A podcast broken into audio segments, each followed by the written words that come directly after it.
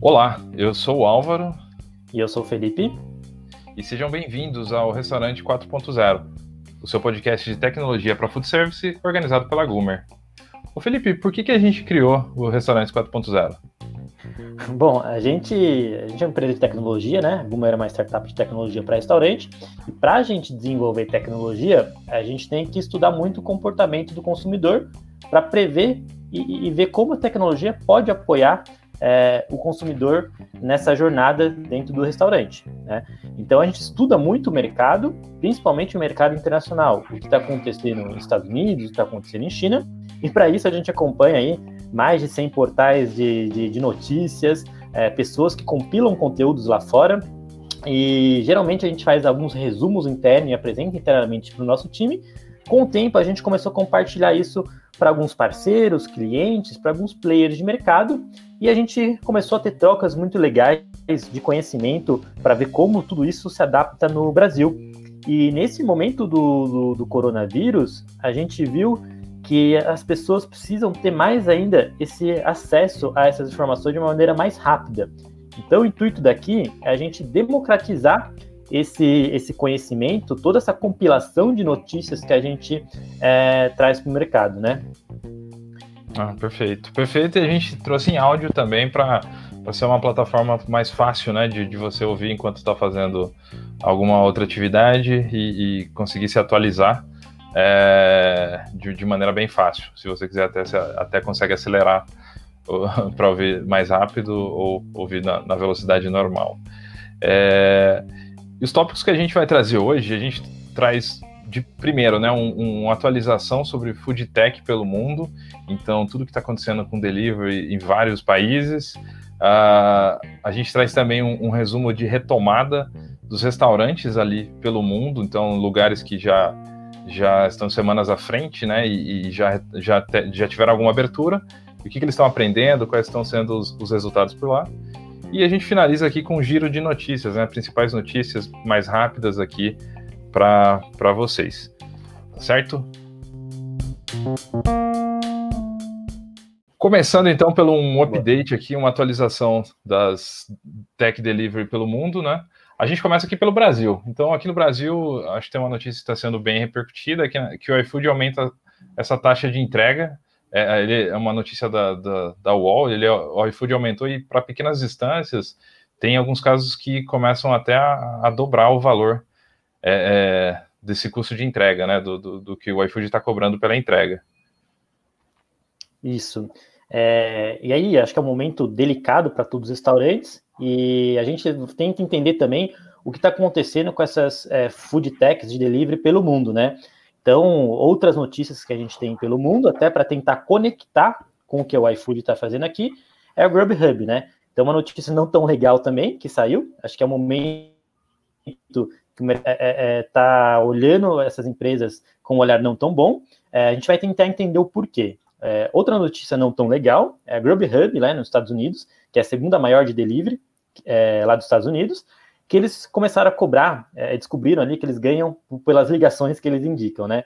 Então, basicamente, aí uma notícia do ano passado, o Grubhub comprou cerca de 20 a 30 mil domínios de internet com os nomes dos restaurantes. Então, por exemplo, o nome do restaurante.com, é, e eles construíram é, sites desses, desses restaurantes é, como se fosse realmente um restaurante. Então, o consumidor, quando busca no Google, cai no site do restaurante e acha que está pedindo pelo restaurante e não pelo Grubhub. Tá? E quando ele pede pelo restaurante, na verdade é o Grubhub que está mandando esse pedido para o restaurante e eles cobram por isso. O que descobriram agora é que basicamente eles estão também cobrando pelas ligações. Então, quando um, um, consumidor procura no Google e vê o telefone do restaurante, esse telefone, na verdade, é um telefone do Grubhub, que quando você liga para ele, redireciona para o restaurante e o, restaurante, e o Grubhub cobra uma taxa por isso também. Então, estratégias aí de marketing que o Grubhub está usando para é, consolidar os pedidos por ele poder cobrar uma taxa é, por isso. Perfeito, Felipe. É, lembrando que o Grubhub é um dos principais players, né? O segundo maior de food lá do é, de food delivery nos Estados Unidos e está usando essas táticas agora para monetizado de alguma maneira. Trazendo isso, trazendo também, né, outra visão de mundo, a gente viu uma notícia que é, é, no food delivery da Índia, né? Então, os principais players, né, o, o Zomato, ele teve, reduziu 13% dos funcionários, agora devido à crise do, do, do coronavírus, 13% do, do Zomato, que eu não sei se a pronúncia está certa, mas isso significa 500 pessoas, né? Então, o ano passado eles já tinham feito um corte é, de, de, também 500 pessoas, 540 pessoas, na verdade, e, e, a projeção é que cerca ali de 20 a 40% dos restaurantes na Índia fechem as portas. É, e a Swig, que é também uma outra, é, que é líder, na verdade, na Índia, né, ela reduziu cerca de mil pessoas nesse último mês. Então, o que, o que eles viram foi que as duas plataformas ali, elas tiveram uma queda de dois terços no, nos pedidos. É, então, isso que a gente começa a ver pelo mundo, isso é uma notícia do, do TechCrunch, que, que a gente também vai deixar esses links aqui na, na descrição. Exato. E a gente, muita gente achando que o volume dos deliveries é, vão aumentar absurdamente, mas Índia aí mostra um sinal de que tem queda de pedidos nessas plataformas, tá? É, e um outro ponto, né, que já é uma notícia da semana passada, lembrando que a gente está trazendo notícias dessa semana, não está pegando o retroativo, é que continua aí a história de Uber Eats e Grubhub se fundirem, né, no, nos Estados Unidos. Na verdade, o Uber comprar a Grubhub. É, Uber e Grubhub eram as duas principais, eles ocupavam ali o primeiro e segundo lugar até o ano passado no food delivery, é, e após eles fazerem o IPO é, e tentarem se tornar um pouquinho mais sustentáveis, a DoorDash, que, é um que era o terceiro player, passou ambas delas. Né? Então, nesse, nesse, nesse contexto, é, a união de Uber, de Uber Eats e Grubhub vão tornar ele o, o, o, o player número um, isso é ruim para o mercado, que diminui a competitividade deles, né? Então, o que, que a gente vê nisso aí? É, de um lado, Índia sentindo impacto grande, e é importante dizer, Zumato e Swig começaram a, a cair de, de, volume de pedidos, reduziram pessoas, e ao mesmo tempo a Amazon acabou, acabou de anunciar essa semana que vai entrar no mercado da Índia para tentar pegar esse volume de pedidos. Tá? A Amazon, que é a, maior empresa de, de, tech do mundo e, e, é muito boa no varejo, tá? É, então, o que, que a gente vê? De um lado, algumas tendo dificuldade, de um outro, Estados Unidos, algumas tentando fusão, talvez prevendo que vai ter uma queda geral disso, e aqui no Brasil, o iFood, no meio desse contexto todo, aumentando a taxa. Será também que eles não estão prevendo uma queda? Então, a gente não sabe o quão não lucrativos são essas empresas e no meio de tudo isso eles estão tentando talvez ajustar os modelos de negócio deles para continuar é, é, sendo lucrativo nesse, nesses, nesses mercados. Muito bom, Felipe, muito bom. É, até contribuindo um pouquinho, eu, tava, eu vi ontem que a DoorDash que ela tinha planejado né, o IPO para para esse ano, a DoorDash que tava, tinha passado os dois players, né, a Grubhub e Uber, eles também seguraram o, o, o IPO e existem esses rumores que eles não eram lucrativos também. Então, acho que pode ser um problema de, de modelo de negócio e para isso essas todas as empresas estão tendo que se adaptar, né? Adaptar, seja em corte, seja em, em aumento de taxa, seja em fusão e aquisição. Exato. Então, e outro ponto é, eles cobram uma alta taxa do restaurante, não deixando o restaurante muito lucrativo. E eles também não são muito lucrativos. Então, aonde isso vai, vai, vai acabar, né? É, justamente, parece que não para em pé tanto esse, esse modelo. Legal. E então, trazendo aqui o, o, próximo tópico, a gente fala sobre a retomada né, dos restaurantes pelo mundo. Então, passando por lugares que, que já que já que já estão abrindo, né? Estão abrindo e retomando a movimentação. A gente traz um material aqui da. Foi um webinar do mercado de consumo. Teve um especial China que eles fizeram aqui no dia 20 do 5, 20 de, de maio. E, e aí, assim, só retomando, né? A China, o período de pandemia, de, de fechamento lá foi entre janeiro e março. No dia 15 de março, eles começaram a abrir novamente. E, e, ainda durante o período da pandemia, a gente viu que teve uma busca muito grande por alimentos frescos. Então, um aumento ali de 50% a 150% de vendas para esse tipo de, de, de, alimento. Então, e, e, quando a gente fala de plataforma online, né, dos, das plataformas online, esse, o, as vendas de alimentos frescos cresceram cerca de três vezes ali. Então, a gente começa a ver que é, teve muito essa demanda por, por alimentos mais saudáveis. Aí no dia 15, eles, é, então, falando de varejo ainda, o, durante a quarentena, o online, na, vendas online na China cresceu apenas 5%. É, eu falo apenas 5% porque durante o ano de 2019, esse, esse número tinha sido de 20%. É, e aí, após a, a, reabertura, então, depois de dois meses fechados, é, o varejo está aberto, shopping, lojas e etc. Uh, e hoje eles conseguem ver um movimento ali de 40% a 50% do normal, ou seja, 40% a 50% do que era o movimento antes da, antes da Covid. E como é que está esse movimento em, em restaurantes, Felipe? É, bom, nesse mesmo webinar eles comentam um pouquinho sobre os restaurantes, né? Eu acho que a gente já, já tinha essa previsão aqui no Brasil, do, de um movimento voltando ao gradual, é, mas lá, de forma semelhante aqui, os restaurantes na quarentena ficaram fechados e vendendo apenas em plataformas.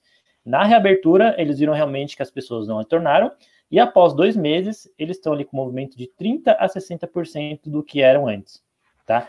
E aí um ponto muito importante, acho um insight muito legal, o que, que eles estão fazendo é, para tentar complementar a venda lá? Eles começaram a, a ser pontos também de vendas é, de itens não para o consumo local. Então, eles estão fazendo parceria com supermercados, isso os restaurantes, né? Estão fazendo parcerias com supermercados para vender alguns itens ali. Então, os itens frescos, por exemplo, que teve uma alta demanda, muitos restaurantes estão sendo um ponto de venda também para esses itens frescos. Tá? É, nesse webinar também trouxe alguns dados do Brasil, que é relevante colocar aqui, é, que o volume nessa quarentena aqui em abril, né, caiu 30%, porém as redes estão indo melhor as redes, as grandes redes, estão com volume aí de 40% a 50%, por já ter um delivery mais bem estruturado, ter opção de drive-thru, etc. Então, após essa quarentena, as redes podem voltar com uma cota maior de mercado. Tá? É, no mercado, a participação online de todo o varejo, é, de toda a venda do varejo, o Brasil tinha ali de 5 a 6% das vendas sendo feitas online, e a expectativa é que depois da, do Covid, isso aumente aí de para 10, 11%, ou seja, dobre essa participação. A expectativa é também que o delivery de food também dobre o tamanho nesse tempo, né? Que era 7% o ano passado, é, e no Brasil pode chegar ali 12% até 15%. Bom, e de forma semelhante ao Brasil, a gente tem a Itália, né? Então, as mesmas características aí de de penetração online. É, tem um, um, artigo aí que saiu no, no Medium até, de uma pessoa é, é falando como está esse retorno dos restaurantes lá na Itália. Tá? Então, basicamente, eles têm também aí 8% das vendas online, é muito semelhante para cá. Esse artigo ele traz, né, que os bares e restaurantes são lugares onde você compra experiência e conveniência, ou conveniência. Tá? E as duas principais mudanças foram a aceleração digital, meio óbvio para a gente, né? E esse novo balanço entre os valores aí de conveniência e experiência. Então, o que é conveniência? Você, talvez, o delivery é uma conveniência, o fast food é uma conveniência, o restaurante mesmo é uma experiência, tá? É, e como as pessoas estão comendo mais em casa, é, elas estão começaram a ter esse costume de, de, de cozinhar, enfim, se programar compra, etc. O fator conveniência deve cair muito. Então, com isso, esse artigo ele deu a previsão que as plataformas de delivery tem uma queda de 20% no movimento. E os mercados, um aumento maior de 20%, principalmente no, no setor fresco também.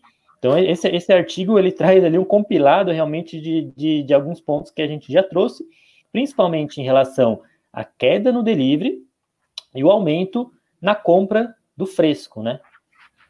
Então, acho que. E, e aí, para confirmar tudo, tudo isso, a gente tem um case do Subway, Agora, então, a gente passou por China, passamos por Itália e agora a gente chega nos Estados Unidos. Então, o que, que o Subway está fazendo lá? Uma notícia que saiu essa semana também. O Subway tem alimentos frescos. Então, nessa retomada, eles estão começando a disponibilizar como se eles fossem uma mini loja ali também, para você tanto comprar produtos frescos para fazer em casa, é, tanto para comprar é, lanches também do Subway para itens ali para você levar em casa. Tá? Então, eles estão virando um ponto de, de, venda ali também, como se fosse alimentos frescos para você é, levar em casa. Eu acho que, E aí, Álvaro, a gente resumir esses dois principais pontos, as coisas todas elas se conectam. Né? Então, as pessoas é, começando a, a, ter um pouquinho mais de costume de cozinhar em casa, até porque, pela, pelo momento econômico, pedir delivery todo momento é, é caro, né? Então, começando a fazer o alimento em casa, é, começando a comprar coisas mais frescas e coisas mais saudáveis para o seu dia a dia. É, ao mesmo tempo, a gente pode ter uma queda no, no delivery como um todo, depois que, que, a, que a, crise passar, a gente vê essas movimentações dos grandes food deliveries, que já não eram sustentáveis, estão prevendo uma queda é, do delivery, e ao mesmo tempo, o principal insight de tudo isso é as pessoas estão buscando alimentos frescos e os restaurantes estão reabrindo com essa possibilidade de ter esses alimentos frescos. Então, o que, que a gente vê de principal insight para cá? Quando uma pessoa vai pedir um delivery, por que não de alimento, de, de comida pronta? Por que não ela já não pode comprar alguns itens essenciais é, de alimentos frescos no próprio restaurante que ela está que ela tá pedindo delivery, tá? Ao invés de pedir isso para um supermercado. Então, porque de fato, assim como Estados Unidos, é, como a China está fazendo, Uh, restaurantes estão fazendo parcerias com supermercados, então, para não ter que lidar também com tantos fornecedores, então, um supermercado faz parceria com pequenos, com, com, com restaurantes que estão mais próximos e talvez leva diariamente parte do estoque ali para ser vendido é, pelos restaurantes e aí aumenta essa capilaridade, o restaurante complementa a venda, o supermercado complementa a venda e o consumidor tem uma facilidade maior.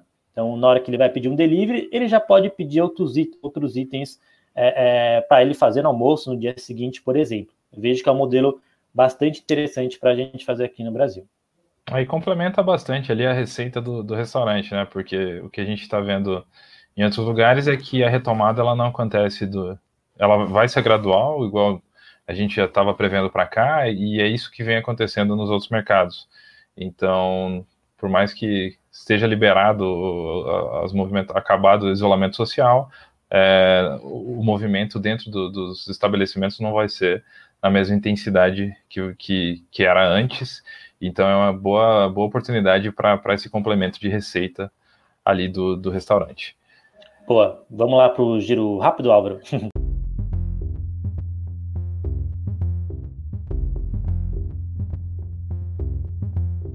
Vamos lá, vamos lá. Então a gente traz uma primeira aqui de, da Open Table. A Open Table ela trabalha com, com reservas né, para restaurante.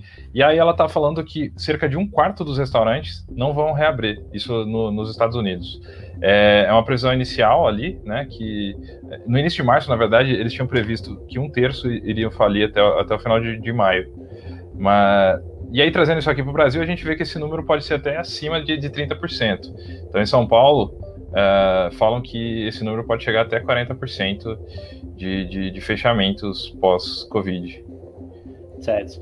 E algo que todo mundo acho que viu, mas só para não deixar passar também, McDonald's, Subway e outros grandes players divulgaram seus guias, seus manuais de retomada.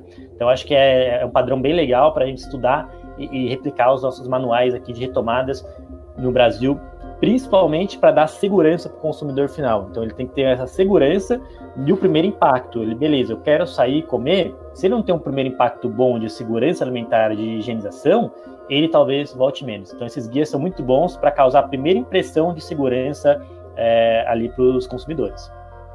Boa. Seguindo a notícia, no Dia das Mães, tiveram vários restaurantes nos Estados Unidos que abriram as portas mesmo contra a, a, decisão ali do governo, e aí tinham, foram até flagradas várias fotos ali de funcionários e clientes sem máscara ou sem essa parte de cuidado de distanciamento. Então, muitos desses restaurantes tiveram essas licenças deles suspensas por 30 dias. Não sei se, se valeu a pena. Sim. É, a Galúnia, que é uma consultoria aqui do Brasil, divulgou a segunda onda de pesquisas de como o consumidor brasileiro pensa nesse momento. Esse é um material obrigatório para todo mundo e vai estar disponível também o link aqui no, no nos, nos, comentários ou no, na descrição do, do, desse podcast.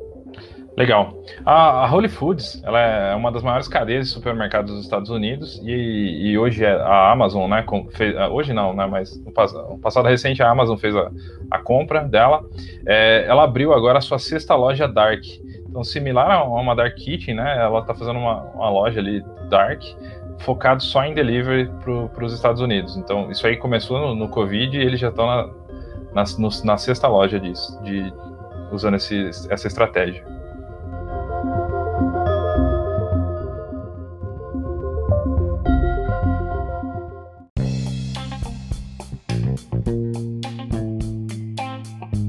Legal. Bom, esse foi um giro rápido da, das notícias. É, a gente pretende fazer um conteúdo aí semanal, quinzenal, vai muito aí com os, os, os feedback do que a gente vai, vai recebendo, sempre tentando ser o mais curto possível para vocês, né? É, a Gumer, que é uma plataforma digital é, para os restaurantes, mais conhecida pelos cardápios de tablets, totens de autoatendimento, e agora né, o Gumer Go, que é uma ferramenta nova, gratuita de delivery. Né? Então, a gente espera que vocês tenham gostado desse giro rápido, dessas notícias como um todo, e vão nos alimentando aí com o que vocês acham que a gente deva comentar e devam trazer é, de notícias. Eu sou o Felipe, é, um dos do, CEO e um dos fundadores da Gumer. Eu sou o Álvaro, eu cuido do marketing da, da Gumer. E, e esse foi nosso podcast aí do Restaurante 4.0, uma ideia nossa que já estava há uns dois anos aí a gente querendo fazer, e como tudo nesse momento aí do, do coronavírus, tudo vem se acelerando e muitas ideias e projetos vêm saindo do papel, caso do Gumer Go também, é, mas esse podcast aqui é, é, uma ideia no papel há muito tempo, que o Álvaro aí puxou e falou, vamos fazer, porque está no momento certo. É isso aí. Obrigado pela sua atenção, pelo seu tempo. Espero que a gente tenha contribuído. E se quiser saber um pouquinho mais da Gumer, entra lá no nosso site, gumer.com.br. E se achou interessante esse conteúdo, compartilhe aí com outras pessoas que podem, podem ser beneficiadas. Muito obrigado e até o próximo.